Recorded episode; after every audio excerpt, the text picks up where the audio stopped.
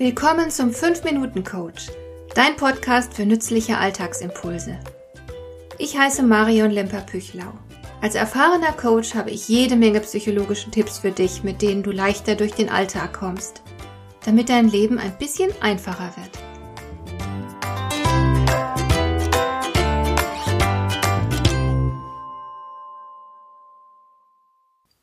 Heute möchte ich dir ein paar weitere gute Gewohnheiten ans Herz legen, die deine Lebensqualität verbessern können. Ich fange gleich mal mit einer Gewohnheit an, die ich persönlich ganz besonders wichtig finde.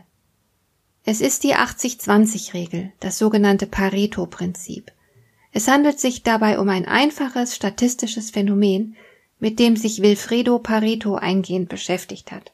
Als er die Verteilung des Grundbesitzes in Italien untersucht hat, konnte er feststellen, dass 20 Prozent der Bevölkerung 80 Prozent des Bodens besaßen.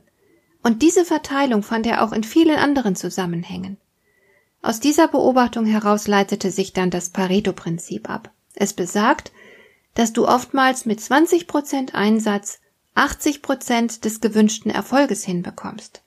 Wenn du aber 100 Prozent willst, dann musst du nochmal 80 Prozent Anstrengung erbringen. Ich habe dieses Prinzip zum Beispiel beim Klavierspielen bestätigt gefunden. Wenn ich ein neues Stück geübt habe, konnte ich es in relativ kurzer Zeit zu 80 Prozent ganz ordentlich spielen. Das Stück perfekt spielen zu lernen bedeutete allerdings einen gigantischen Aufwand. Es ist sicher eine gute Gewohnheit, wenn du dich bei allen Tätigkeiten fragst, wie gut das Ergebnis denn werden soll. Wenn du beispielsweise in einem Labor mit hochinfektiösen Zellkulturen arbeitest, dann brauchst du vermutlich 100 Prozent. Du kannst dir einfach keine Nachlässigkeit leisten. Wenn du aber deine Wohnung putzt, dann genügen für gewöhnlich 20 Prozent Einsatz. Entscheide im Einzelfall ganz bewusst, wie viel Einsatz dir eine Aufgabe wert ist. So sparst du viel Zeit und Energie für Wichtigeres. Die nächste gute Gewohnheit, die ich nur wärmstens empfehlen kann, ist das Lesen. Ich denke dabei allerdings nicht an platte Unterhaltungsliteratur, sondern an Sachbücher. Bilde dich ständig weiter. Lass dich auf neue Gedanken ein. Erfahre etwas über Zusammenhänge, von denen du bislang nichts wusstest. Bring dich bei Themen, die dir wichtig sind, immer wieder auf den neuesten Stand. Das lohnt sich, weil es gleich mehrere Vorteile hat. Erstens wirst du dadurch immer kompetenter und besser. Das ist natürlich sehr befriedigend und bringt auch gute Ergebnisse. Ich selbst habe beispielsweise in der vergangenen Woche zwei neue Bücher über Ernährung gelesen. Das nutzt meiner Gesundheit und der Gesundheit aller Menschen, für die ich koche. Zweitens hat es den großen Vorteil, dass es dich glücklich macht. Denn Erkenntnis ist lustvoll. Das hat die Evolution so eingerichtet. Die wissbegierigen und lernwilligen Individuen hatten einfach die besseren Überlebenschancen. Und darum hat die Natur Lernen mit Glücksgefühlen gekoppelt. Es gibt so unglaublich viel Wissenswertes und Interessantes. Die Auswahl ist riesig.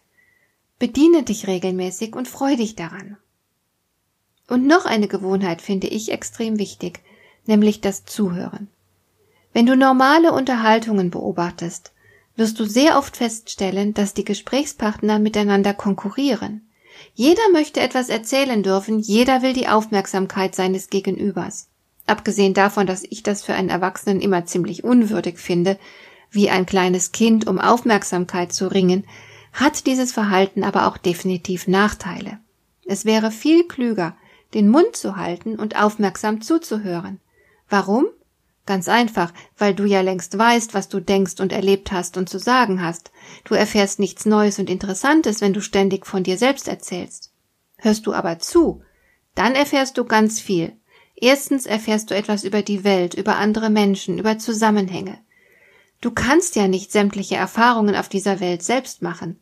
Wenn nun dein Gegenüber von sich und seinen Erfahrungen berichtet, ist das im Grunde wie eine spannende Dokumentation.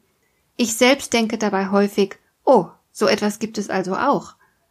Dein Gegenüber lehrt dich ganz oft, wie man mit Dingen umgehen kann, aber auch wie man es besser mal nicht tun sollte.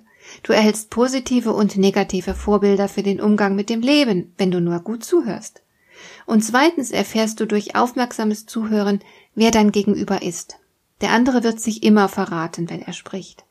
Es kann je nach Situation enorm wichtig für dich sein, dass du dein Gegenüber richtig einschätzt und weißt, was du von ihm zu erwarten hast und wie du mit ihm umgehen solltest.